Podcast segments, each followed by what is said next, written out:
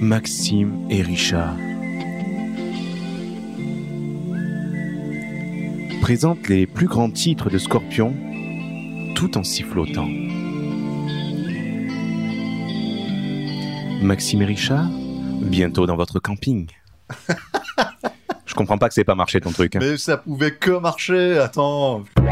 Le comité des Charles de Gaulle et Podcut présente Alors pour faire du vin, il faut du raisin. Et pour avoir du raisin, il faut de la vigne.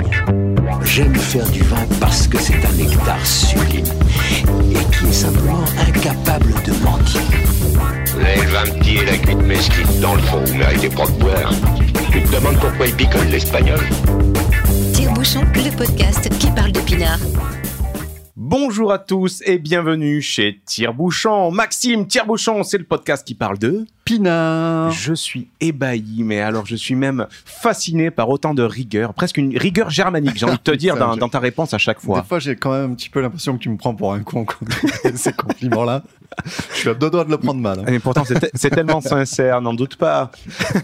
bon, comment ça va? Bah bien, bah bien, et toi? Bah ouais, plutôt pas mal. On Ouais. enregistre chez moi, donc je me suis pas tapé la route jusqu'à chez Ouais, donc voilà, c'est ouais. plutôt cool. Là, il va falloir ça. en plus, il y a des gros nuages, donc ça voilà, j'avais pas gonflé mon zodiac comme la dernière fois, donc euh, je suis plutôt rassuré. Mais toi, je suis beaucoup moins rassuré pour toi pour ton retour. Oui, bon, on verra bien. On verra bien. Mais écoute, on se retrouve pour un tout nouvel épisode. Oui. C'est toujours un plaisir. Oui. J'ai envie de te dire.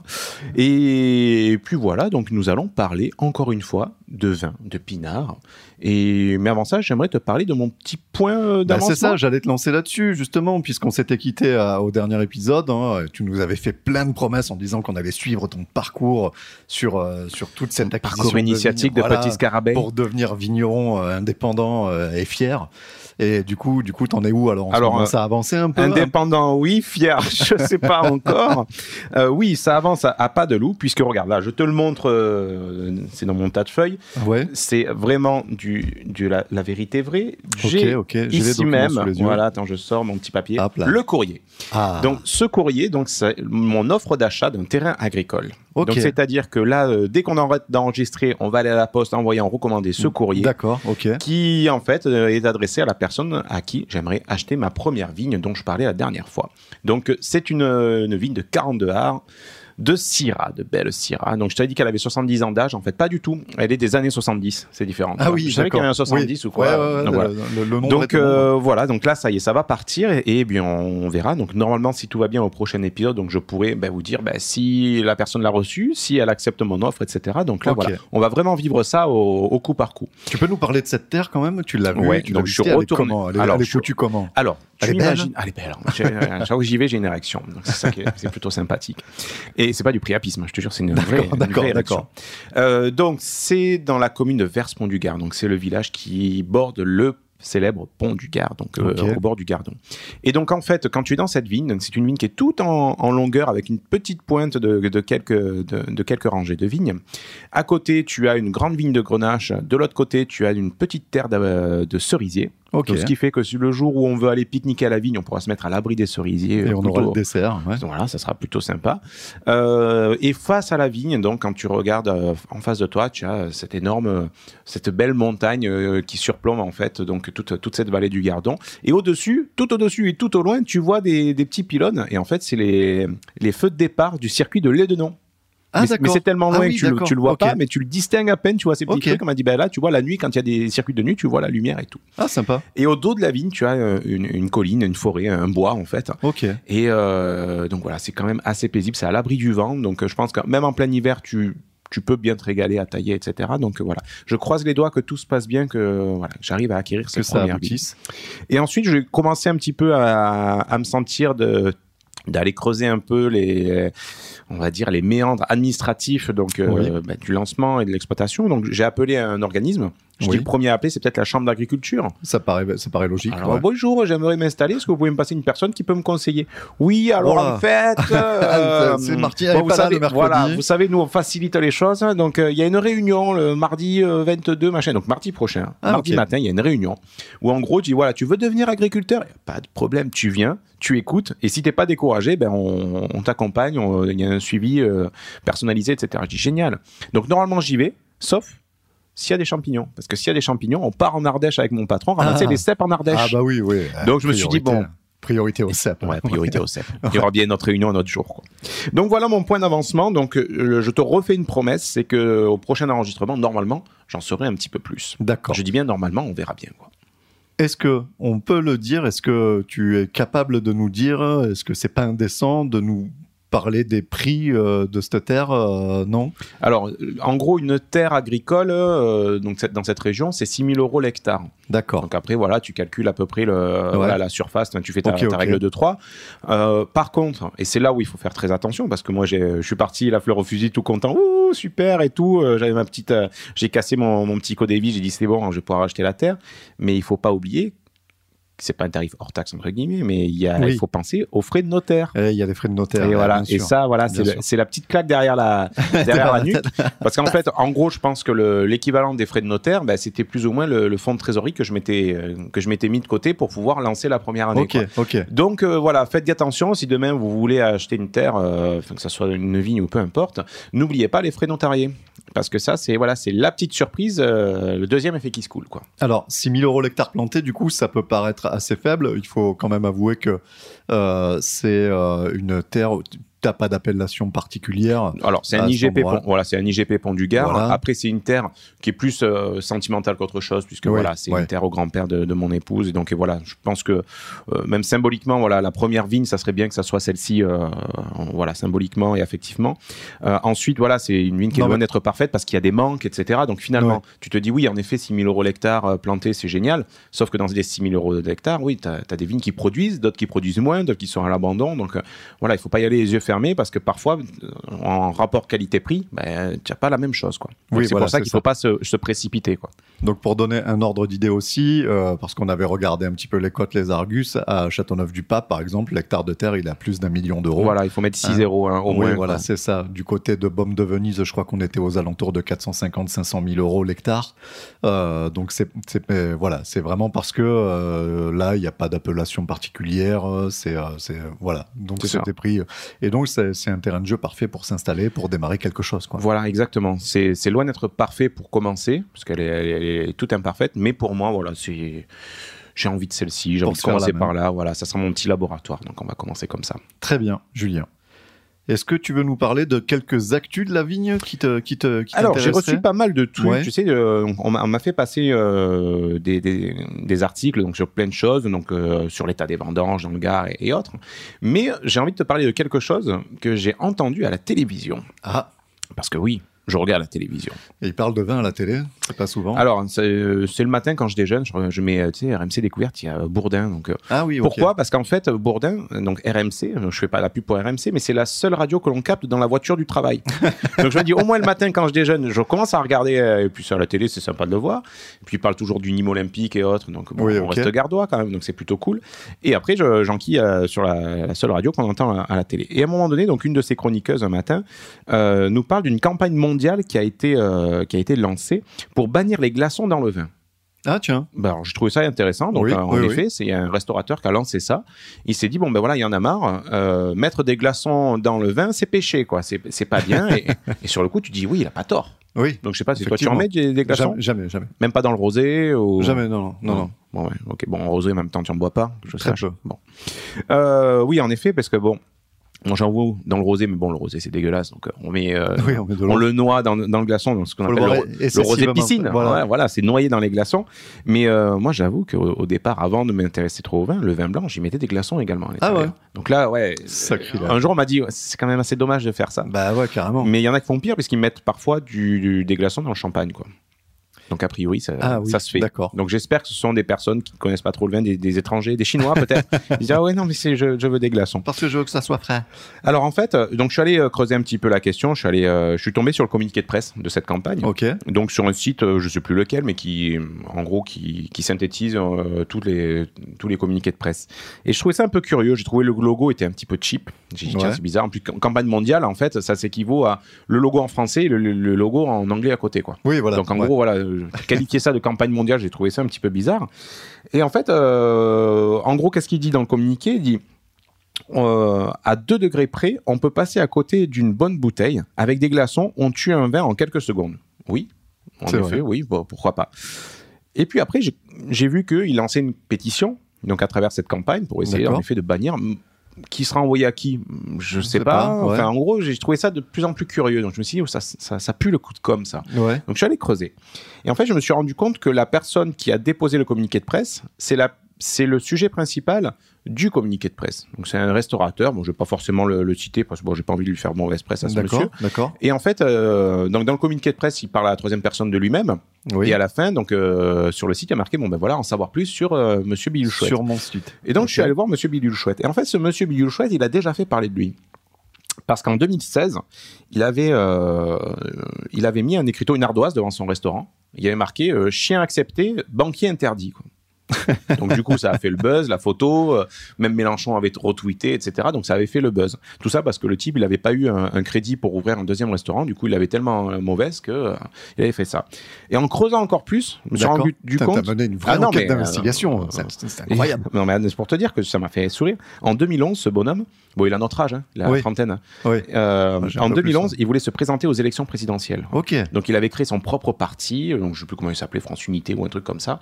Donc je- en remettant tout ça dans son contexte, voilà, en fait, cette campagne mondiale pour bannir les glaçons dans le vin, donc ça part d'une bonne intention, on peut pas lui dire qu'en effet il a tort, mais par contre ça pue le coup de com, quoi. Oui, Donc, voilà. voilà, j'ai envie. Ouais, c'est la foire à la notoriété, ouais, Ouais. ouais, c'est ça. Donc voilà, ça m'a fait très sourire. Donc allez, allez fouiller, c'est rigolo. Il y a un hashtag même pour ça, donc c'est hashtag respect wine. Respect wine. Donc la campagne mondiale pour bannir les glaçons dans le vin. Donc ça m'a fait, ça m'a fait rigoler. J'ai trouvé ça très rigolo. Écoute, c'est un bon communicant puisqu'on parle de lui. Euh, il faudrait qu'on fasse à peu près pareil. Tiens, il faudrait qu'on lance un hashtag un peu Ah rigolo. Ouais, ouais. Et avec en bas un petit lien vers le podcast. euh, Ouais. bouchon. Hop, là. Hashtag on aime la, vi- la villageoise. truc. Ou hashtag la bouteille de rosé au camion pizza. Bannir les, les bouteilles de rosé au camion Bannir pizza. les camions de pizza qui vendent des bouteilles de rosé dégueu. Bon voilà, c'était mon petit point actu, euh, voilà, un petit peu léger. euh, voilà, j'avais pas envie de plomber l'ambiance, mais ça m'a fait un peu Ouais, rigoler. non, si, Donc c'est j'espère qu'on va pas se faire insulter sur les réseaux sociaux parce que bon, j'ai pas insulté, j'ai pas cité ni insulté la Voilà, c'est juste, c'est la campagne en elle-même. On ne juge que ce travail-là. Euh, nous allons partir, mon cher Maxime. Oui. En interview que En tu as mené. Peux-tu m'en dire un peu plus? Oui, parce qu'on avait envie de parler, euh, on avait envie de parler des femmes du vin.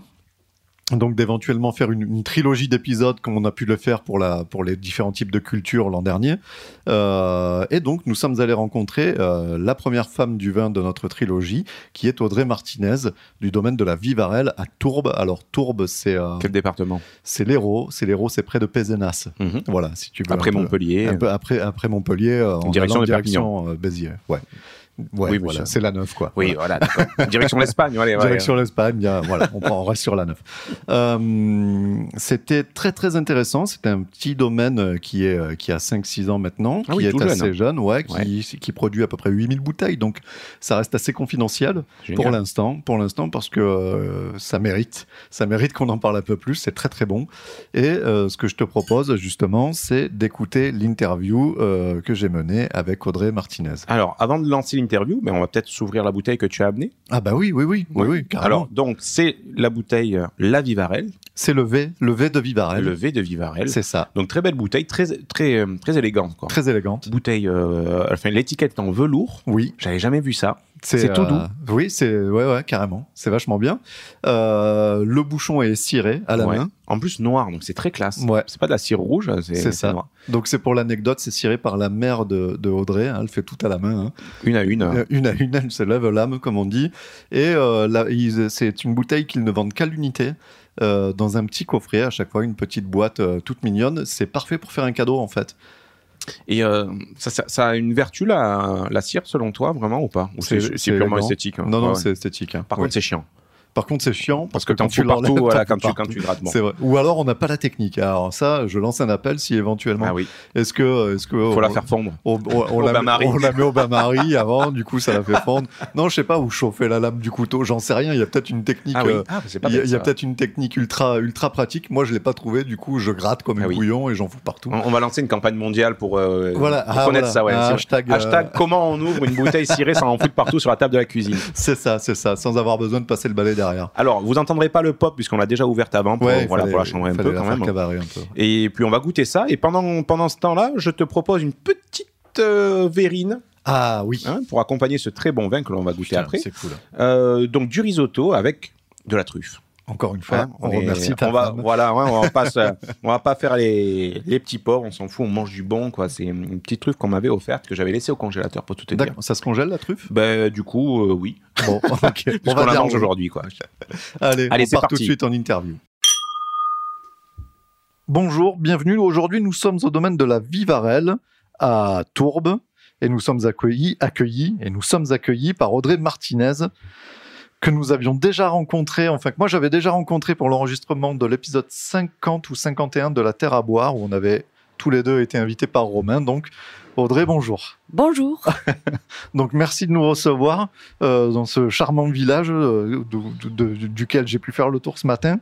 Euh, ben, on est, on est, on est pour, pour vous dire la vérité, on enregistre là, on est le 14 ou le...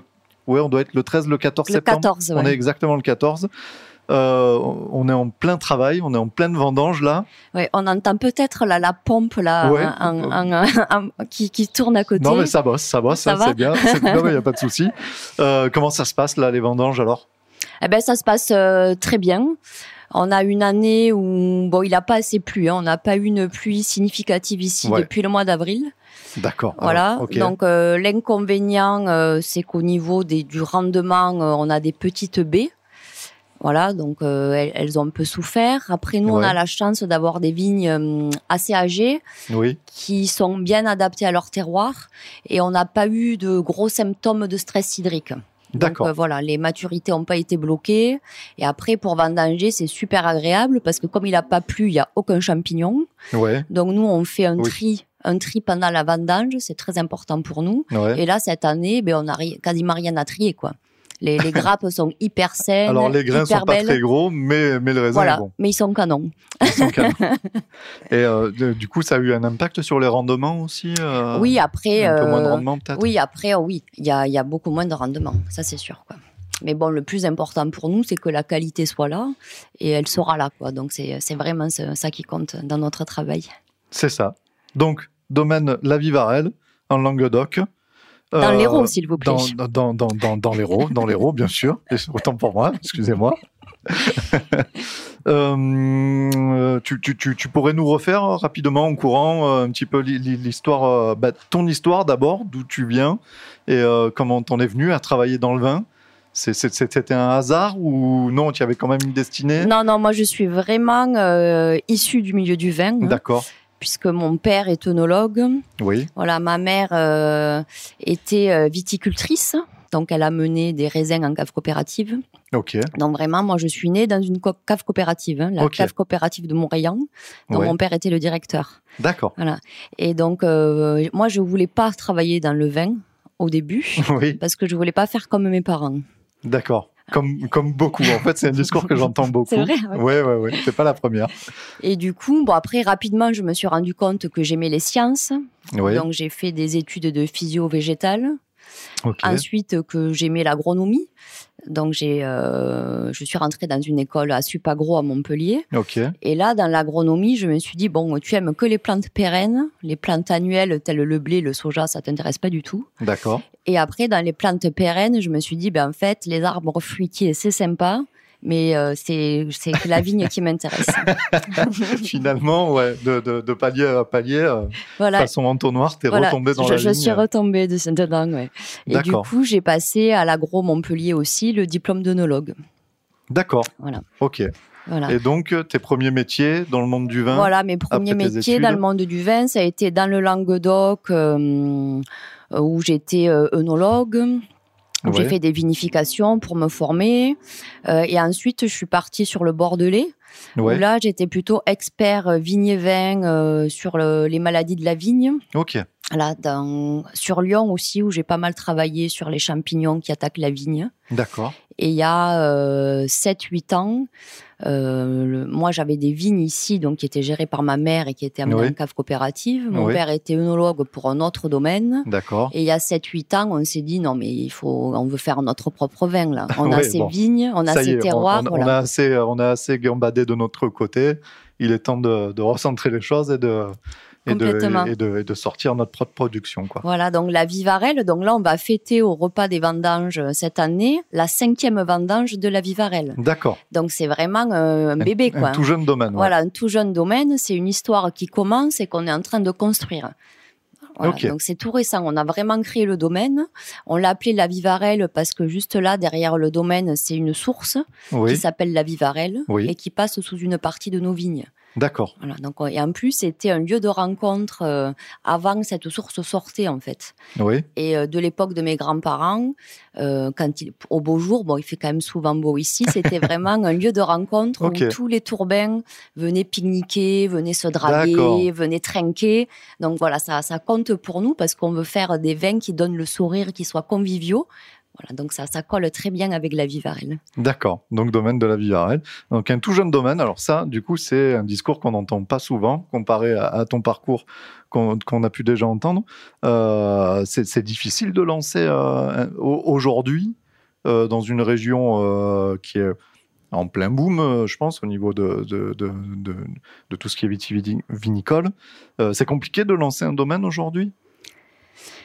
Ben, c'est pas facile, ouais, on va pas se mentir. Hein, Alors, vous euh, aviez les compétences, vous ouais, partez pas de voilà, zéro voilà, on partait pas de zéro, on avait les vignes, donc on a mis en place la cave, on avait les compétences techniques, Ouais, euh, on savait euh, vers où on voulait aller, le style de vin qu'on voulait faire, et mais après il y a la partie commerciale. C'est vrai qu'on a démarré, on n'avait aucun débouché commerciaux, et donc ça, ça se construit petit à petit. Et c'est pas fort. Alors au début, c'est pas forcément difficile parce que les cavistes, les restaurateurs, ils sont avides de nouveautés. oui. Donc quand il y a un nouveau domaine qui déguste, bien sûr, qu'ils aiment le vin, être référencé, c'est pas forcément trop Oui. Mais c'est après là, cette deuxième phase dans laquelle C'est- on c'est est. de rester à la carte. voilà, c'est de est- rester à la carte et du coup trouver de nouveaux débouchés. Voilà, c'est pas. hum, Ben, c'est un travail de, c'est un partenariat, c'est un travail Oui. euh, au, Oui, co- c'est au quotidien, quoi. ouais, c'est un vrai métier, ça. C'est un vrai métier. Et donc, euh, et donc, tu nous disais que euh, ben non, tu nous le disais pas encore, mais tu vas nous le dire. Vous, a- vous avez, euh, vous avez une, une grande surface du coup. euh? Mais alors nous, quand on parlait de, de débouchés commerciaux, euh, ce qui nous, nous on fait que des cuvées confiden- confidentielles ou des micro cuvées. Oui. On fait 8000 bouteilles au total, donc ce sont des petits volumes. Oui. Donc c'est- moins compliqué peut-être à vendre que, des grosses voilà, quantités. Quoi. Donc du coup, on peut choisir nos partenaires où on est sur le même esprit, où il y a une vraie relation de confiance.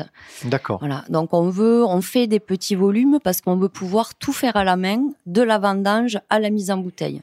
Vraiment gérer toutes les étapes nous-mêmes euh, et vraiment traiter nos vins, nos raisins avec minutie, pouvoir trier, pouvoir pouvoir être là et bichonner à toutes les étapes. D'accord. D'accord. Et, quand on s'est rencontrés au printemps dernier, tu nous avais amené une bouteille et tu avais l'air de, de vraiment avoir un rapport particulier avec la Syrah. C'était quelque chose qui te Ouais. bien. Tu m'as dit que vous n'aviez pas que de la Syrah Non. sur le, sur le domaine, mais euh, qu'est-ce que vous cultivez justement ici euh, Donc de la Syrah? Ouais, de la Syrah. C'est un peu le cépage chouchou. Ouais. Euh, après, on a la chance d'avoir une diversité, une grande diversité de terroirs et de cépages sur le domaine. D'accord. Et ça, c'est vraiment euh, super euh, de voir les, euh, les différents cépages s'épanouir à différents moments. Qu'est-ce que le sol leur apporte Ouais. On a du grenache blanc, de la roussanne, du vermentino, du chardonnay. Donc là, on est sur les cépages blancs. hein. Ensuite, en rouge, on a du grenache noir, on a du mourvèdre, on a du cinsault. On a un vieux merlot aussi que mon grand-père avait planté sur un terroir de basalte qu'on fait dans une cuvée qui s'appelle Baselou qui est un peu original pour la région.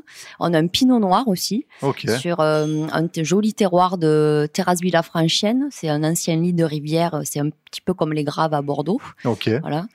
Voilà, donc on, on peut vraiment s'amuser, euh, Ouais. enfin s'amuser, être créatif avec ces différents sols et ces différents cépages. ouais. Et ça, c'est un truc qui me surprend à chaque fois. C'est que vous avez tout. Vous avez des cépages euh, donc, qui demandent de la fraîcheur, des cépages qu'on trouve plus au nord euh, ou en Côte-du-Rhône Nord pour, pour les blancs et, et les rouges. Et vous avez jusqu'au Mourvèdre qu'on retrouve euh, vraiment normalement tout au bord de la Méditerranée, là-bas en bas du côté de Bandol. Et tout pousse. C'est un truc, ça m'étonne à chaque fois. Je suis un peu dubitatif par rapport à ça, excuse-moi. Mais dans mon esprit très cartésien, je me dis, bon, c'est compliqué d'avoir des jolis syrahs et des jolis mourvèdres. Enfin, Ah que après, ça il demande pas la suffit- même chose. Après, il suffit qu'ils soient. pas, c'est pas un piège. Ouais, c'est ouais, juste non, que- non. Après, il suffit juste qu'ils soient bien adaptés à leur terroir. Par Ouais. exemple, si on parle du Mourvèdre, c'est le cépage le plus tardif qu'on a sur le domaine. Oui, Et lui, le Mourvèdre, il lui faut euh, vraiment un terroir très chaud, quoi. oui, c'est Voilà. ça. Donc, on l'a vraiment planté. euh, c'est une vigne qui est à l'abri de la garrigue, donc il n'y a pas trop le vent du nord là qui refroidit Ouais, et qui est vraiment super bien exposé au soleil pour vraiment que le Mourvèdre arrive à une super maturité phénolique. Et il a, il a, il a sa petite cuvette euh, où il est Voilà, bien voilà, il est euh. bien au chaud, ouais, ouais, ouais. Et après, on a aussi une parcelle de Syrah qu'on retrouve dans Madame Rêve Rouge, Oui, euh, qui est sur Cabrières. d'accord. Voilà, parce qu'on est des, des fans des terroirs de schiste. Oui, Pour moi, c'est un, des terroirs les plus qualitatifs. Et on a, c'est une Syrah euh, à Cabrières. Donc là, c'est un terroir un peu plus tardif, un peu plus frais, d'accord. qu'on assemble pour euh, avoir euh, des équilibres euh, avec de la fraîcheur sur nos vins. ouais. D'accord. Ça, c'est, un sujet d'épisode que j'ai, euh, depuis euh, plus d'un an maintenant où j'aimerais bien faire venir euh, un spécialiste des sols, un géotechnicien, pour qu'il nous parle un petit peu des, des- des- de tous ces terroirs et de toutes ces choses qu'on peut retrouver dans le sol, où on entend parler aussi des marnes bleues souvent, Ouais. qui sont un petit peu une espèce de graal, ou, ou justement des schistes. Toi, euh, qu'est-ce que, pour toi, qu'est-ce que ça apporte un, terroir de schiste euh, à un vin? Après, la- le gros avantage du terroir de schiste, donc ce sont des, des- des petits feuillets, hein, des petits feuillets inclinés, donc qui permettent aux racines vraiment d'aller euh, de s'insérer entre ces feuillets Ouais. et de puiser l'eau en profondeur. Parce que nous, vraiment, le, dans la région, hein, il faut arriver à avoir une alimentation hydrique, il faut avoir de l'eau, quoi. hein. Oui, Voilà, donc c'est, c'est le, un, c'est le gros sujet. voilà, c'est un terroir très qualitatif. Ce sont des terroirs pauvres, hein, euh, assez Ouais. fragiles, euh, pauvres, euh, mais qui permettent à la vigne de pas s'emballer en végétation, d'avoir un très bon équilibre et de pas manquer d'eau. Ok. Et c'est vrai que moi j'ai fait pas mal de dégustations de vins sur schiste, hein, que ce soit euh, en Val de Loire, à Savenière, ou dans le Priorat, euh, ou ici à Faugères, ou Oui. ici à Cabrières. Et euh, on remarque que les vins sur schiste, ils ont vraiment une, une pâte. Quoi. D'accord. Ouais, ils ont vraiment une pâte, euh, ils ont une finesse aromatique, ils ont une, des tanins, mais euh, des tanins jamais asséchants, euh, toujours bien enrobés. Ils ont surtout des arômes, il y a une super minéralité. Ouais. Et sur les rouges, on remarque aussi des notes mentholées, d'eucalyptus, d'anis. Voilà, si ça amène, c'est un sol, de façon, à la fin, quand on fait du vin, tout part du sol. hein. Oui. Tout part de la Oui. vigne, voilà. On pourra jamais faire un bon vin euh, avec des raisins euh, moyens ou, enfin, tout part de là. hein. C'est la base de tout, quoi. Ok. Et donc, toi, les, les terroirs de schiste, ça te plaît? Euh, ça, ça- ça- ça amène Ouais. une plus-value Ouais, ça amène vraiment quelque chose dans euh, dans, nos, dans nos cuvées, ouais. D'accord. Bon, c'est peut-être un point à regarder pour ceux qui cherchent, qui cherchent des vins peut-être un petit peu originaux. Euh, tu nous as parlé justement de micro-cuvées. Oui. C'était un dialogue, moi, qui m'avait plu euh, lors de notre dernière rencontre. Comment, quand- comment tu décris, comment ça fonctionne, toi, les micro-cuvées chez toi?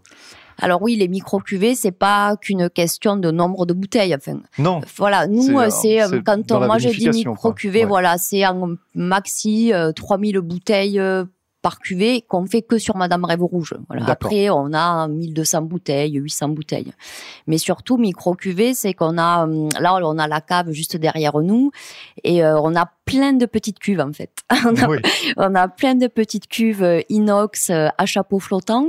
Comme ça, on vinifie tout euh, séparément. d'accord. les Parcelle terroirs, par parcelle. Voilà, et même pas forcément, même on peut faire des morceaux de parcelles par morceau de parcelle. D'accord. Voilà, on peut même les les sélectionner mieux deux rangs. Ouais, euh, ouais, ouais, les Ah, rangs cool, les, les plus équilibrés. ouais, voilà. c'est, de on la les dentelle. C'est, euh, Ouais, c'est ce qu'on essaye de faire, ouais. D'accord. Parce qu'on s'aperçoit après en vinifiant que hum, chaque, chaque micro-terroir, du coup, Ouais. euh, s'exprime différemment.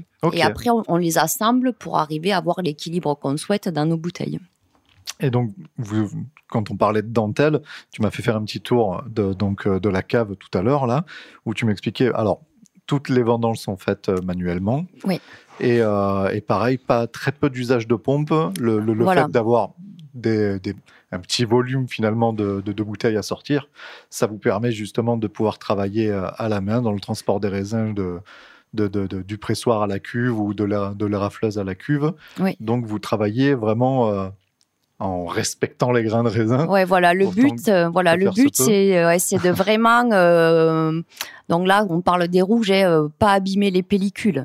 Voilà, pas utiliser de pompe à vendange, charger les cuves manuellement. Ouais. Voilà, c'est tout simple, hein, les, les, les vider, voilà. Faire des pigeages. Après, quand on est dans la période de fermentation alcoolique et de macération pour les rouges, c'est faire des pigeages manuels ou des pompages, mais tout doux avec une petite pompe comme on fait ce matin. Ouais. Voilà, pour vraiment euh, extraire avec parcimonie et respecter vraiment le, le raisin, en fait. D'accord. Et une étape aussi importante euh, dans notre travail de micro-cuvée, c'est les mises en bouteille. Oui. Là, ça, c'est moi, ça m'a fait flipper la, la première année. euh, Ouais. la première année où on a fait du vin, euh, c'est qu'on a tout fait, euh, on a maîtrisé, enfin, bon, la naturelle, là, on maîtrise pas tout, mais on a essayé Oui, de oui, maîtriser toutes les étapes. Et à la dernière étape, qui est quand même méga importante, avant que le vin soit en bouteille, donc la mise en bouteille, on s'est dit non, mais on va pas le faire faire à quelqu'un d'autre. C'est Ouais. pas possible qu'on peut pas là le- tenir la main du bébé et puis le, le lâcher, euh, le lâcher, c'était pas possible. Voilà, donc on s'est équipé d'une petite tireuse sur roulette, hum, de tout le matériel, euh, une boucheuse pour faire notre mise en bouteille, nous-mêmes ici au domaine, Oui. au moment où, les- où le vin est prêt à être mis en bouteille, sans le chahuter, en se mettant juste en bas de la cuve. Voilà, pour, Oui, euh, voilà. ouais. Donc c'est ça, c'est suffisamment euh, peu commun pour le faire remarquer, c'est que vous avez vos propres machines pour ça. Souvent, ce qu'on voit, moi souvent ce que j'ai pu constater, c'est bon, c'est quand sûrement ils ont des volumes un petit peu plus importants, mais bon, il y a le camion qui vient pour la mise en bouteille et, euh, et, euh, ils ont rarement de machines de, de- de mise en bouteille euh, directement au domaine, quoi. C'est c'est c'est un investissement et c'est compliqué de le rentabiliser. C'est quelque chose dont on se sert pas souvent. Bah, Euh, après, nous, on- il y a des chaînes de mise en bouteille très sophistiquées qui coûtent très cher. Mais Oui. nous, euh, l'investissement qu'on a fait, là, la tireuse, c'est simple. hein, euh, oui, oui, oui. C'est tout simple. Le, la boucheuse, bon, on a quand même pris, là, acheté une boucheuse qui fait le vide pour pas qu'il y ait d'oxygène qui rentre dans la bouteille. Donc là, c'est quand même un petit peu plus technique. Ouais, La cartonneuse, c'est tout simple. oui, ça, ça. Voilà, le point le plus euh, onéreux, c'était euh, l'étiqueteuse qu'on a acheté. On a la chance en Narbonne d'avoir CDA, c'est des, vraiment des pros de l'étiquetage qui fournissent la France entière. Et, euh, et là, par contre, c'est un matériel euh, relativement cher parce qu'il faut que ce soit très performant. Après, avoir des étiquettes de travers, c'est pas possible. hein. voilà. oui, non, Donc, voilà. Donc, faut pas déconner. voilà, c'est Ok. vrai, quand même. Et donc, euh, on peut peut-être passer euh, en revue rapidement la gamme des vins que vous avez, parce que tu m'as montré des jolies bouteilles là-bas derrière tout à l'heure. Euh, Ouais. Tu nous parles de, de l'étiquette, il y avait des étiquettes velours là-bas. Ouais. Et euh, que- que- qu'est-ce que vous proposez justement un peu Bah alors nous, notre euh, vraiment la, la, la gamme qui nous représente, c'est Madame Rêve. Voilà, euh, on, aime bien la chanson, on aime bien Voilà. la mettre d'Alain aussi euh, lors des dégustations. Donc on a décliné Madame Rêve en blanc, rosé et rouge. ok. Voilà, donc c'est vraiment le, Le cœur de le gamme. trio, voilà, le Ouais. trio euh, de la Vivarelle, c'est Madame Rêve. Ok, Ensuite, on a euh, on a un Pinot Noir, un, un vrai 100% Pinot Noir. oui, Voilà, parce que c'est un cépage qu'on adore et sur ce sol, c'est super. On a, comme je vous disais, euh, Baselou, qui est le vieux Oui. merlot sur le terroir de basalte. d'accord. Et on a aussi euh, le V de la Vivarelle, qui est notre haut de gamme en rouge. Donc là, on le vend que dans un coffret, euh, une bouteille. Oui. Donc c'est maman, ça, qui le, parce que moi, j'ai pas la patience, qui le, qui le cire à la main. ah oui, d'accord. Voilà, c'est ciré à la main.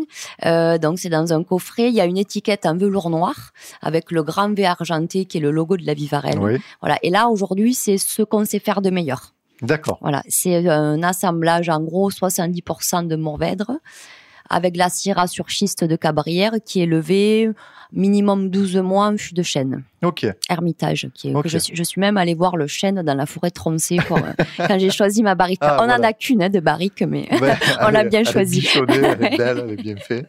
Euh, et donc, euh, ouais, du bois, du chêne euh, de la forêt De Troncé, ouais. En allié. ouais. Très bien.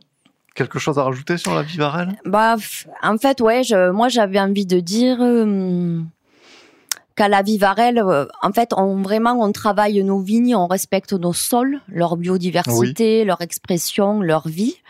Et ensuite, les vins, on les accompagne juste, en fait. On leur donne la main, euh, bien sûr, pour que le, tout se passe bien. Parce que pour moi, je pense qu'il n'y a pas que la nature qui fait le vin. C'est l'homme, donc les hommes et les femmes euh, qui aident le vin à, à, à se dérouler. Euh, pour que tout se passe bien et, euh, et qu'il n'y ait pas des déviations euh, qui après euh, gomment les effets des terroirs, les effets des cépages. Voilà. Donc euh, nous, on intervient le moins possible, mais on intervient pour, pour arriver à avoir de belles expressions. Donc oui, une dernière question. Où est-ce qu'on trouve euh, tes vins? Où est-ce qu'on peut les acheter? Alors nous, euh, on bon, n'a pas de caveau de vente, hein, euh, donc sur rendez-vous, bien sûr, sur le site internet de- du domaine La Vivarelle, il y a nos coordonnées, donc on est là quand même souvent. hein. Oui. Voilà, donc on est, on est toujours ravis de recevoir des personnes pour leur expliquer comment on travaille, les faire déguster. Après, on a quelques cavistes sur, euh, sur Pézenas, Béziers, euh, un peu sur Bordeaux. Oui. Et, Quand même. Ouais. ouais. Et après, on les trouve en ligne sur le site Miss and Wine. Ah oui, ok. Voilà. Et après, on fait aussi partie euh, de, de la box chez les filles. Chez les filles, oui. Voilà. Donc là, c'est pas régulièrement, en fait. C'est Oui. parce que ça change. Mais sur Miss and Wine, en ligne de toute la France, on peut, on peut les acheter. Ouais. D'accord, Ouais. très bien. À bon entendeur. Donc, euh, tu as plusieurs activités. C'était un sujet qu'on avait abordé, euh, nous, avec le collègue Julien, qui lui a abordé dans un autre podcast où on lui avait dit qu'il était un slasher, puisqu'il avait plusieurs métiers, slash métier, slash métier. Oui. Euh, toi, tu ne fais pas seulement du vin, tu, tu- tu travailles aussi, enfin, tu as ton blog qui parle de vin, qui est particulièrement fourni. Donc, c'est euh, c'est la Winista. Ouais. On mettra le lien dans la description de l'épisode. Alors, je ne sais pas où est-ce que vous écoutez le podcast, mais si vous déroulez en bas, à mon avis, il y aura le lien. Vous pouvez cliquer, y aller. Euh, de, de- de- de quoi ça parle, ce blog euh Enfin, ça parle de vin, mais Ouais. Ben, en fait, la Winista, je l'ai créée euh, il y, a, il y a combien maintenant? 5-6 ans. Hein? Oui, Ouais. j'ai vu des archives Ouais, qui remontent, qui remontent là-bas. Parce qu'on m'a dit qu'on aimait quand je parlais du vin, en fait. D'accord. Donc je me suis dit, euh, bon, mais je vais en parler. euh, il faut que je vais avoir un blog, je, je vais parler du vin. Euh, vraiment sur la Winista, moi j'ai envie que tout le monde aime le vin. Oui, Voilà, et donc c'est ce que j'essaye de faire en fait. C'est euh, d'utiliser, euh, je parle que de ce que j'aime. Euh, voilà, euh, de parler du vin avec le sourire, avec des mots, euh, des mots qui font envie, parler de cuvées que, que j'aimais, parler d'accords mes et vins, oui. présenter un bar à vin sympa, un, un vigneron. Alors là, j'ai fait une série d'interviews sur les femmes du vin Oui, pour mettre en avant les femmes qui travaillent dans cette filière sur le Bordelais, sur le vignoble de Bordeaux. d'accord. Et puis après, je peux aussi euh, vulgariser des sujets techniques parce que j'ai aussi envie euh, qu'on comprenne comment on fait le vin. C'est ça. Voilà, qu'on comprenne les différentes étapes. Voilà, d'éclairer un petit peu comment ça se passe avec des mots simples, de la vulgarisation. Voilà, pour qu'il y ait moins de mystère autour du vin. C'est ça, voilà, de, de- de dire que le vin est un produit populaire dans le bon sens du terme, et Ouais. que tout le monde puisse en profiter euh, au maximum. Donc tu écris donc sur le vin. Euh, tu écris pas seulement euh, sur, sur, sur ton blog, Non. tu disais tout à l'heure. Non, non, alors sur mon blog, moi, je je veux pas d'articles sponsorisés. Hein. J'écris euh, que ce dont j'ai envie d'écrire, voilà, de parler. Euh, et à côté de ça, j'écris pour des clients, euh, notamment le site Tout le vin, oui. ok. toulevin.com, où là j'écris euh, pas mal, euh, parce qu'aussi c'est dans la même philosophie que la Winista, c'est euh, par désacraliser le vin, euh, le rendre accessible à tous. Donc j'ai- j'aime beaucoup écrire pour euh, Tout le vin, où je vulgarise aussi pas mal de sujets techniques. Ouais, ouais. Bon, pareil, on met un lien hein, Ouais. en bas. Et à côté de ça, moi j'aime transmettre ma passion, donc je fais des initiations à la dégustation. Ah, ça c'est chouette Ouais, ça. voilà, j'ai ça depuis un an, je fais ça. Et ensuite, je fais aussi des cours euh, d'accord mes et vins pour des écoles de gastronomie. Ah putain, Voilà. ça c'est une super bonne voilà, idée ça. je fais ça Ouais. aussi, ouais. Voilà, donc Parce que c'est. ça euh, c'est un gros gros sujet ça. et puis j'a- j'adore, oui. De toute façon, la gourmandise, elle va avec le vin. De toute façon, un vin et un vin et un plat, c'est indissociable. ouais. Donc, C'est vrai, euh, c'est vrai. C'est un, un sujet que qu'on abordera nous. euh, on doit rencontrer, euh, ou peut-être qu'on l'a déjà diffusé à l'époque où on te diffuse, mais on doit rencontrer un, un, un- un vrai spécialiste, un vrai professionnel du vin qui travaille dans un restaurant.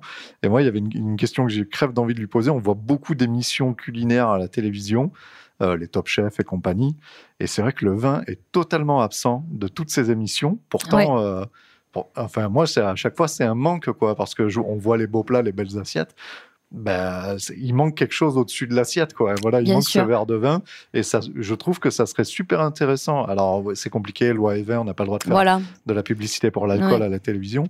Mais je sais, je, je comprends pas pourquoi il n'y a pas un moyen adapté pour pouvoir parler de ça, d'accord, mais et vins, euh, de manière euh, sans, sans promouvoir l'alcool euh, de, de manière euh, purement éducative, quoi, sans que ça soit euh, Oui. répréhensible. Je comprends pas pourquoi ça n'existe pas. Ça, me- ça me gêne. Oui, c'est vrai parce qu'un plat, un plat euh, fait avec amour, euh, eh ben sans, sans un verre de vin, il est complètement bancal. Hein.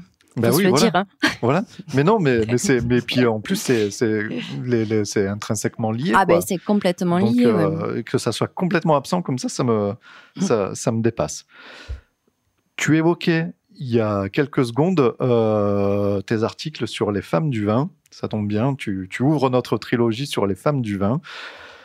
On avait commencé à en parler sur le sujet. Alors, je te cache pas qu'on est un peu embêté. Nous, on veut pas commettre d'impair. On sait pas trop comment en parler à chaque fois. On n'a pas d'a priori euh, sur le sujet. Donc, euh, on, on essaye d'en parler le plus simplement du monde.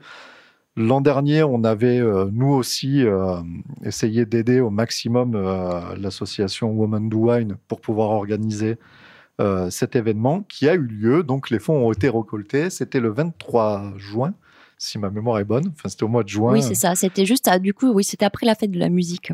Ah ben voilà, bon, bon, bon point de repère. Donc c'est tenu ce salon Woman Do Wine à, à Paris, euh, sur lequel tu as tenu une table ronde. Oui. Parce que c'est un sujet qui t'importe aussi. Oui. Donc, Ben déjà, euh, moi, je, je suis quelqu'un qui suis euh, pour l'égalité, enfin qui, euh, voilà, qui suis pour l'égalité, qui suis contre toutes les discriminations. Je suis humaniste, donc forcément, euh, je suis féministe. ça, ça, ça va de pair. ça va te perdre. Voilà, je suis féministe sur euh, plein de sujets et comme je travaille dans la filière vigne et vin, euh, voilà, je me suis, j'ai vu mets le aussi- projecteur là-dessus. je mets le projecteur là-dessus. Euh, J'ai vu, euh, moi, euh, quand j'ai commencé à travailler, qu'il y avait des discriminations. Alors voilà, tu l'as vraiment vu, tu l'as voilà. vraiment ressenti. Ah oui, oui, qu'il y avait des fois du harcèlement, enfin, qu'il y a, qu'il y a Ok. clairement du harcèlement, des discriminations. Malheureusement, c'est pas que dans cette filière-là, hein, c'est Oui. C'est dans Oui. beaucoup de filières.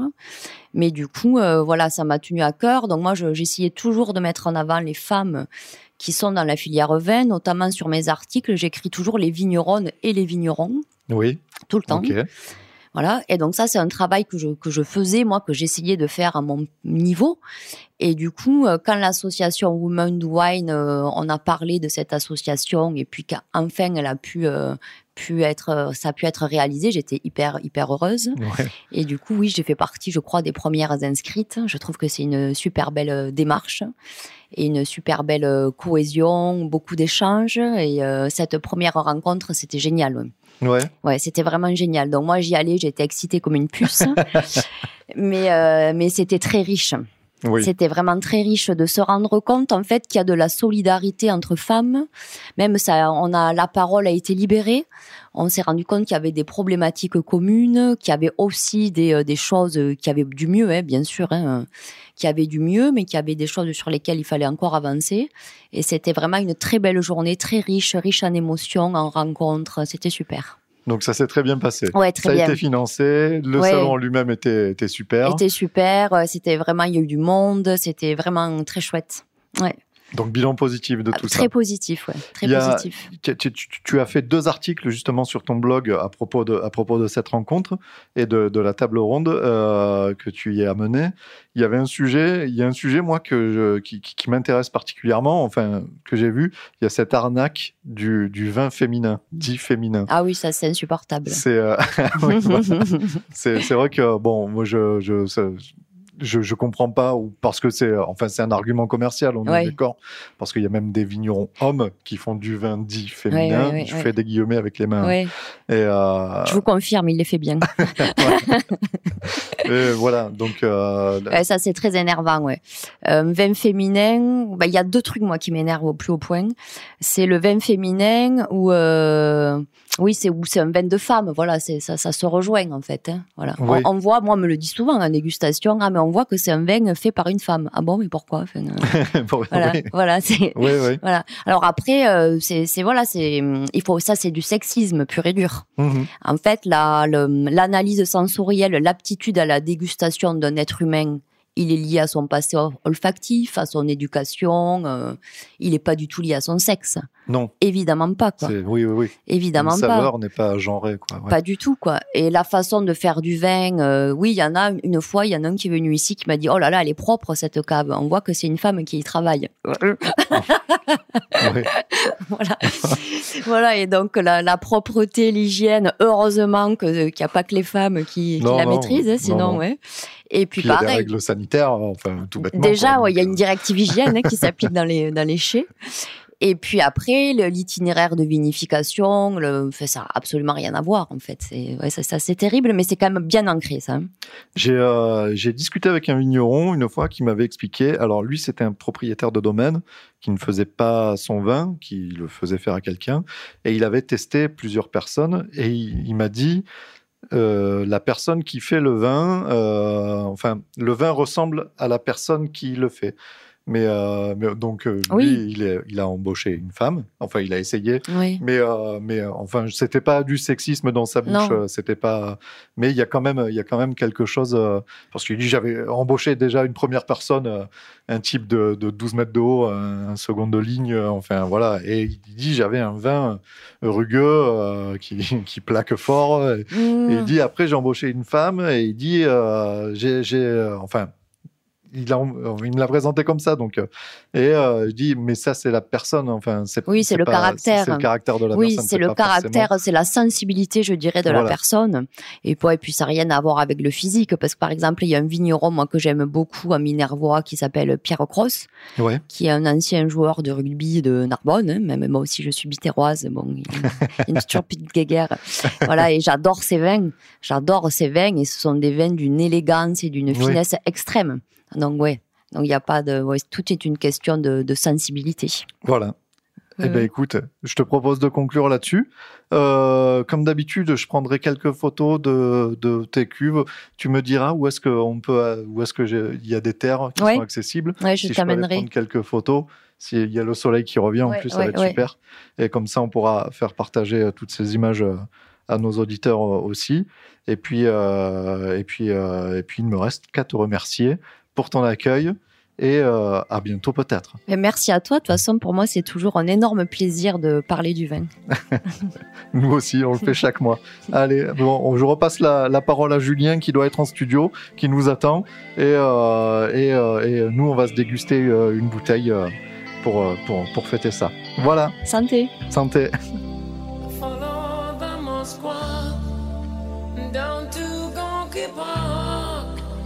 Listening to the wind of change. Tire-bouchon, le podcast qui parle de pinard. Mais moi, j'ai envie de te dire, Maxime, qu'on est trop bien avec ce vin. Oui, c'est l'ASMR. Pourquoi tu chuchotes Parce qu'en fait, je viens de goûter ce vin. Oui, et j'ai juste l'impression d'être sous un édredon par jour de pluie. Ah, c'est ça Tu sais, que t'as envie de te rouler comme ça. là. Oh, et de rester au chaud pendant que t'entends les tonnerres de- derrière, dehors. C'est génial. ne réglez pas le son de, De votre votre autoradio. C'est tout à fait normal. Ah, écoute, c'est un truc de dingue, c'est une claque. C'est bon. hein. Ah, c'est une, ouais, c'est une grosse claque euh, de boire ce vin parce qu'il est tout bonnement génial. Euh, Il n'y a pas ce côté alcooleux. Dès que tu bois, tu as l'impression d'être dans des, des draps de velours. Tu es bien. T'es... Oh là là, je sais pas comment l'exprimer, mais c'est trop bien. C'est ça, c'est vraiment euh, les tanins qui sont soyeux. Ouais, exactement. Là, tu vrai. comprends le mot soyeux, quoi, pour de vrai. Quand tu veux, quand on parle de vin élégant aussi, moi c'était quelque chose qui m'avait frappé. C'est vraiment l'adjectif qui m'est venu la première fois que je l'ai dégusté. Euh, J'ai trouvé ça très très élégant. On a beaucoup de fruits, euh, très peu d'alcool, très peu d'agressivité finalement, et tous les, les tanins sont, sont englobés dans une petite pellicule euh, qui, qui va bien, ouais, dans, sous la couette. C'est parfait. C'est très, Alors, le très V de Vivarel, on est sur quoi? Sur Syrah, essentiellement euh, Oui. Un peu de Mourvèdre, peut-être, je vois sur l'étiquette. Oui, Donc on est quand même sur un vin qui fait 14,5. Bon, en même temps, les degrés, pff, ça sert pas à grand chose de les citer, puisque Oui, d'un oui, vin à l'autre, ça peut être fort, pas fort, enfin peu importe. Euh, mais on est sur du, du vin de France. On n'est pas sur un AOC, ça. IGP, OP ou Non, quoi. non, on est non, vraiment c'est en sur. le- France, ouais. Alors pourquoi? Parce que c'est par rapport à l'appellation où elle se situe, euh, elle n'est pas dans le. Euh, je Dans vais des pas charges, poser en la fait, je question. pense. Si, euh, je pense qu'elle pourrait être en grès de Montpellier ou Ouais. en vin du Languedoc. euh, il ne devrait pas y avoir de souci. Non, c'est quand même la cuvée particulière. C'est celle-là, c'est celle qui soigne. Euh, c'est vraiment Ouais, leur, c'est leur la haut de gamme. quoi. Voilà, c'est vraiment la chouchoute, les meilleures parcelles, voire les meilleurs rangs de certaines parcelles euh, qui sont qui sont traitées vraiment avec euh, beaucoup de précautions et Et c'est celle qui est en, en fût de chêne, enfin en, en barrique. voilà hein. celle-là elle est vieillie en barrique cette fameuse barrique euh, avec le chêne qu'elle a été voir dans la forêt. voilà. C'est celle C'est rigolo, ça. ah ouais, je c'est savais marrant, pas que ça, ça C'est fonctionnait c'est comme génial, ça. n'empêche. Bah ouais, carrément, carrément. Carrément. Tu dis, tiens, je vais choisir mon bois, je vais dans la forêt. Ah, bon, t'as les conseils forcément de, Ouais, ouais. de la personne en charge de fabriquer la barrique, mais, mais je, je trouve que c'est une expérience euh, particulière. ouais. Ouais, c'est top. Par contre, on sent, on le sent pas plus que ça. Il n'y a pas euh, trop de, de goût de bois, vraiment, côté euh, vanillé, cannelle non, non, quoi, là. euh, Enfin, justement, elle en, caramel, veut, elle pas beaucoup, elle aime Ah, pas trop ça. c'est- euh, génial, Le bois l'emporte Ah trop, euh, c'est, ça masque Parce- des choses. Voilà, c'est, ce que j'allais te voilà. dire. Là, au moins, ça masque pas. C'est authentique et sincère. C'est ça, c'est ça. C'est très à- chouette. Je me, mets, je me mets à dire des adjectifs qualificatifs. Il faut vraiment que tu me surveilles, Maxime. Il faut pas que je tombe là-dedans. C'est très chouette, un très très bon vin. Et donc du coup on discutait, et comme elle écrit pas mal d'articles, euh, y compris sur le, sur le plan technique, qu'elle aime bien euh, faire de la vulgarisation, un petit peu comme nous, euh, on peut le faire, on Ouais. est à peu près à- sur la même longueur d'onde à ce niveau-là.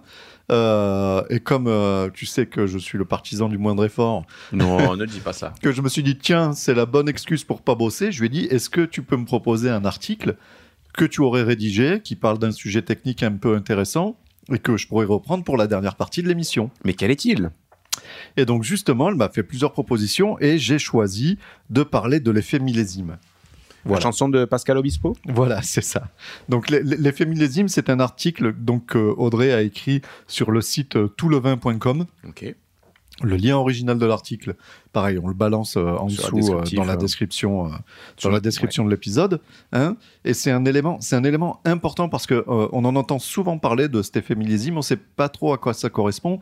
C'est Alors, c'est quoi, oui, concrètement? Parce que c'est vrai qu'on parle souvent de millésime, mais c'est quoi? C'est une année, en fait Oui, c'est ça. L'effet millésime, c'est une année. On, on l'a vu et on l'a vu et revu. Chaque année est différente parce que Mhm. tu as des années à mildiou, tu as des années, En des années hein. de sécheresse, tu as des années de pluie, tu as Mhm. des années de gel.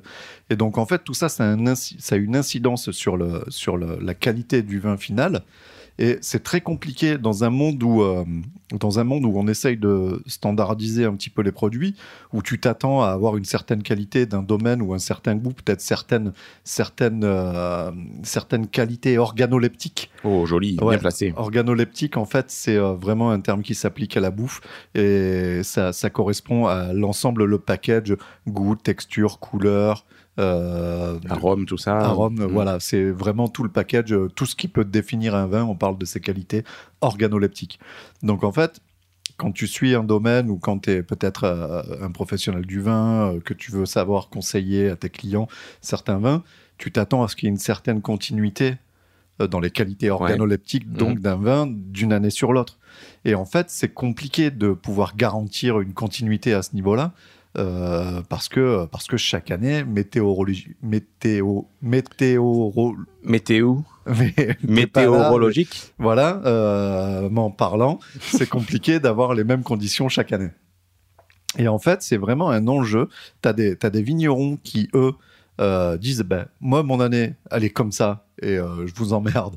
Du coup mon vin il sera comme ça et ils mettent euh, ils mettent en avant euh, et La particularité de l'année. la particularité de l'année, alors que tu as d'autres ch- ch- choses, d'autres gens, d'autres personnes, pas des choses, mais d'autres personnes qui vont essayer de gommer, parce que tu as tout un tas d'outils euh, au chai, Mhm. donc dans le travail au chai, et pareil dans le travail à la vigne. Si tu as une année euh, un peu moins solaire, tu vas enlever plus de feuilles pendant la période de vendange en verre, Ouais. ce qu'on appelle les vendanges en verre, où tu vas enlever pas mal de Tu feuillages. le raisin. Voilà, pour pouvoir, pour pouvoir euh, les grappes qui restent, essayer de leur apporter le plus de lumière possible, ou euh, justement pour aérer les années plutôt humides, si tu enlèves plus de feuilles, tu as moins de surface pour que l'eau s'agglomère euh, sur tes vignes.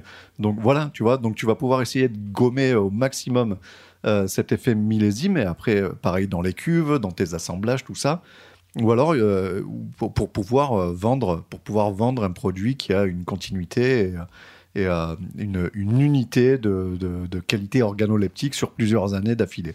C'est vraiment un enjeu, c'est vraiment euh, une posture presque Oui, oui. à ce niveau-là.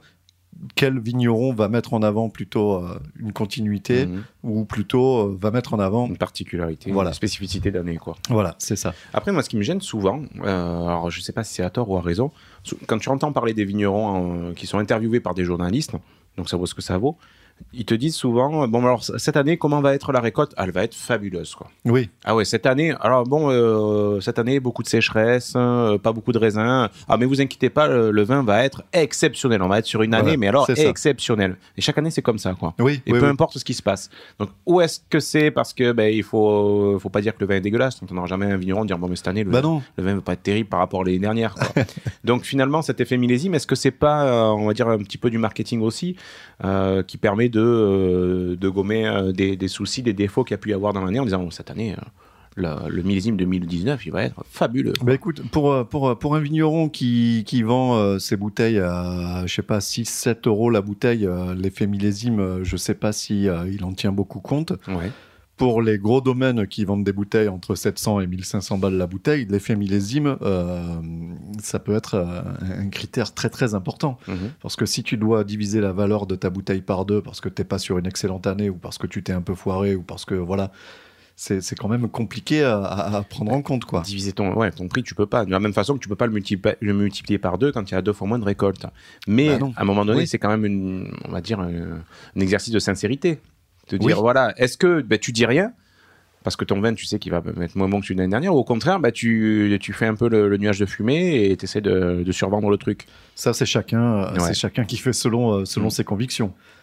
Et ça, le- l'effet, alors les- non pas l'effet millésime, mais les millésimes, est-ce qu'ils sont à un moment donné, euh, je sais pas si dans, dans des magazines ou dans des, euh, dans le guide d'achat vin, je sais pas, est-ce qu'à un moment donné on a un répertoire des années en disant bon, ben, voilà ce millésime-là il est top, il est reconnu sur euh, telle appellation, tel Oui, oui, oui, etc. ça, ça existe. ça, Ça, ça tu le trouves où Mais sur t'as- des t'as des sites, va- sur- Oui, oui, tu as plein de trucs. Et puis, tu as des valeurs, tu as des argus, des bouteilles, Ouais, en fait. Donc, du coup, euh, du coup, on sait les années qui sont bonnes, les années qui sont moins bonnes. Et du Mhm. coup, ça a une influence directe sur la valeur des bouteilles en elles-mêmes.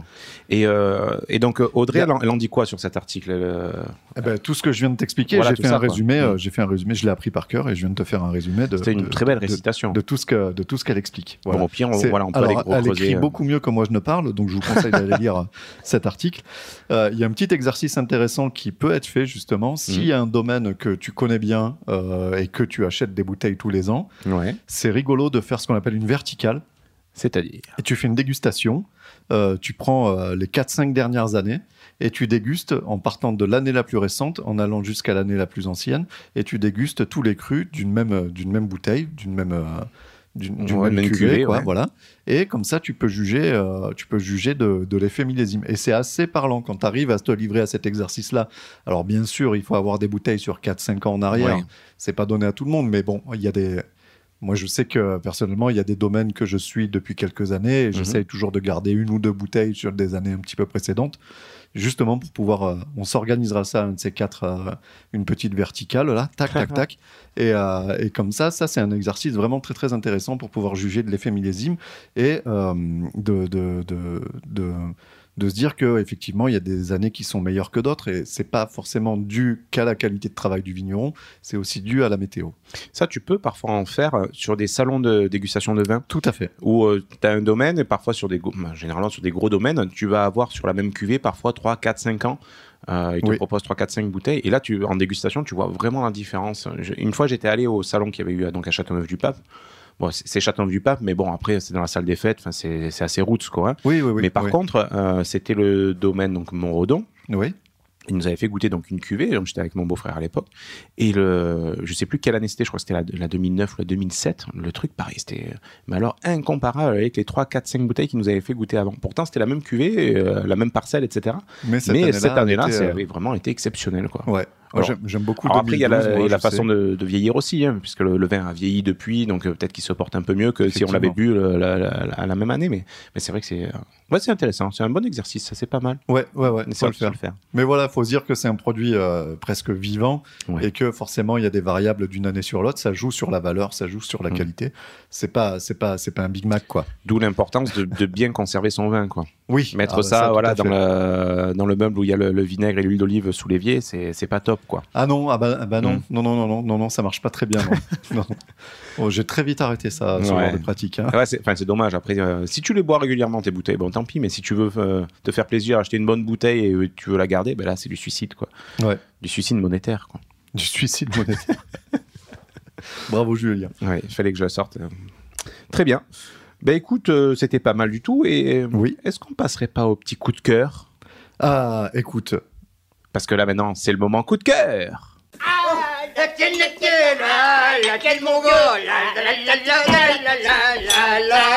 Dis donc, je pense qu'on va avoir le- l'Oscar du meilleur jingle du monde. ah putain, c'est incroyable. Alors, j'ai trouvé un logiciel pour pouvoir lancer des jingles comme ça en live sur l'ordinateur. par C'est pas mal. Alors j'avoue, Du je coup, suis j'ai plein de sons à la con. Je- ouais, j'avoue, je suis fautif. C'est moi qui dis ouais, ouais, mets-le, mets-le. Mais en fait, en fait, ça rend pas du tout. Hein. C'est, En fait, c'est bien c'est bien pourri. minable. Donc, bon, promis, on le, on le refera plus. Attends, on peut celui-ci, se le quoi. remettre si tu veux. on Vas-y, peut se le vas-y, remettre. vas-y la tienne, la tienne, la tienne mongole, la la la la la la la Effectivement. Ça me fait ça- beaucoup rire. voilà. Moi, moi j'aime beaucoup, mais moi, j'ai- des goûts de merde, comme chacun sait. Alors, coup de cœur, mon cher Maxime. Allez, à toi vas-y. l'honneur. Ah non, c'est moi qui commence Commence donc. Alors, bah, justement, on parlait des femmes du vin. Euh, dans l'interview, on évoquait, on évoquait une certaine Sandrine, et il, s'agit bien évidemment de Sandrine Govertz, euh, qui est définie par certains médias belges, puisqu'elle est belge, comme une sommelière qui dit des gros mots. ah, bien. Elle, est Elle me plaît d'avance. Oui, voilà, voilà, c'est une, c'est une sacrée nana. Et elle a écrit un livre euh, qui est sorti là en septembre, qui s'appelle Vigneronne. Qui est très joli d'ailleurs, une très belle jaquette. Très belle jaquette, ouais, un très beau, très beau bouquin, et euh, aux éditions donc Nourriture Fut, et qui présente le portrait de 100 femmes du vin de toute la France. D'accord. Et euh, c'est ultra bien foutu. J'aime beaucoup la mise en page aussi, comme Ouais, tu disais. très ouais, très épuré, sympa, On a une petite fiche par femme du vin Mhm. euh, avec euh, l'adresse du domaine, un petit peu une présentation que, que Sandrine a écrite, des infos techniques, euh, en quelle année elles se sont installées. c'est vachement bien foutu. Alors il y en a 100, mais elle pourrait en mettre beaucoup plus. Bien sûr. Il faut forcément à un moment définir un, un nombre. Et bon, bah, Puis voilà. c'est pas un annuaire, quoi. C'est, Voilà, c'est ça, voilà. c'est ça, c'est ça. Donc elle a fait un choix, elle a, elle a- elle a- elle a- elle a- elle a choisi 100 femmes du vin, et, euh, et c'est un ouvrage vraiment très très intéressant. J'aime beaucoup, je le parcours, je le parcours régulièrement, et euh, justement euh, la prochaine vigneronne qu'on va aller voir, si tout va bien, s'il pleut pas, Elle est, elle est dedans. elle est présente dans ce bouquin, et on aura l'occasion d'en reparler puisqu'on me l'a défini. Dans, chez un caviste comme étant euh, la Beyoncé des côtes, des côtes du Rhône. Et en plus de ça, on a déjà goûté son vin à plusieurs reprises. Et On en a c'est- déjà parlé, Ouais, ouais, et c'est c'est vrai. que c'est- ultra bon. Bon, on Ouais. cro- on croise les doigts que l'interview se fasse euh, Ouais. comme prévu, quoi. Tout à fait. Et toi, Julien, as-tu un coup de cœur? Oui, j'ai un coup de cœur, mon cher Maxime. Euh, Alors, ce coup de cœur euh, a eu lieu lors d'un repas chez notre ami Chouquette. Oui, ah Hein, bah, notre ami Chouquette. commun Ah Chouquette. bah, on lui fait un petit bisou là, parce qu'il est en galère aujourd'hui, non? Ah oui, oui, parce que là, il fait la course des Templiers à Millau, donc je crois qu'il fait un petit 100 km en courant. Ouais, 100, 110, ouais, Ouais, je sais il dit ouais, ouais, je, je vais courir pendant 15 heures, enfin un truc comme ça, un truc de fou. Un tu dis mais, de mais, malade. mais pourquoi, pour- pour- pourquoi faire ça Pourquoi Donc, tu t'infliges ça? Donc de d'entrée, il est membre du comité des Charles de Gaulle parce Ah que oui, voilà, bah oui. c'est un membre historique même j'ai envie de dire et puis pour nous c'est une machine, c'est celui qui nous a appris à picoler euh, sans, sans voilà, sans forcément euh, fléchir mais bon voilà, lui c'est ça reste une machine, une légende. Donc, Ouais, c'est ça. Chouquet, C'est si tu nous écoutes, peut-être qu'il va nous écouter pendant qu'il court mais non parce qu'on n'est pas en direct donc Non, c'est non, totalement non. débile ce que je dis mais c'est pas grave. Donc on l'embrasse bien fort. Alors, il nous a sorti, il s'est fait plaisir de plein de bouteilles dont une que j'ai particulièrement Ouais. adorée. Donc c'est un blanc de Bourgogne. Famille bourguignonne, façon Chouquette. Ah ouais, donc partant de là, hein, voilà, c'est sûr. hein. Et donc ce coup de cœur donc, euh, de Bourgogne, c'est un meursault. Oui, Donc M, E, U, R, S, A, U, L, T. Donc ça, au, au chiffre des lettres, je pense que tu fais euh, Ouais, ok. consonne voyenne, c'est pas mal. Donc de Christophe euh, Vaudoisé, donc, euh, et ce vin était juste génial. Ouais. Donc c'est vrai que les vins de Bourgogne, euh, par facilité, on n'en voit pas souvent parce que bah, par rapport à notre position géographique, bah, on a quand même plus des vins du sud. oui, oui. mais quand même, la Bourgogne, c'est quand même. euh, Enfin, surtout ce blanc-là, j'ai trouvé ça, mais super chouette. Donc, si vous avez un caviste à portée de main, essayez de trouver un au moins un Ouais. pour le goûter, pour voir ce qu'est ce type de vin. Et puis bon, si vous trouvez euh, en creusant un petit peu plus, donc Christophe Vaudoisé, donc c'était juste génial. On mettra la photo sur- dans les Il publications. nous a Facebook. sorti le blanc, mais il nous a sorti le rouge aussi. C'est vrai, ouais. mais j'ai préféré le blanc pour, pour être honnête, mais le rouge était déjà très très bon également. Moi, je suis très pinot noir, moi je me suis régalé. hein. Et ouais. Ouais. Bon, ben, c'était bien. Ça permettait au moins de sortir un petit peu de no- notre zone de confort des C'est Côtes du ça, Rhône. tout à fait. Oui, Donc oui, voilà, on essaie d'aller chercher un, un petit peu ailleurs, même si ça reste quand même notre, notre vin de, de cœur quand même. Ouais, Disons-le, hein, on va ça, pas se le cacher. sûr, quoi. bien on va pas se le cacher. Donc voilà, c'était le petit, la petite rubrique coup de cœur, mon cher Maxime.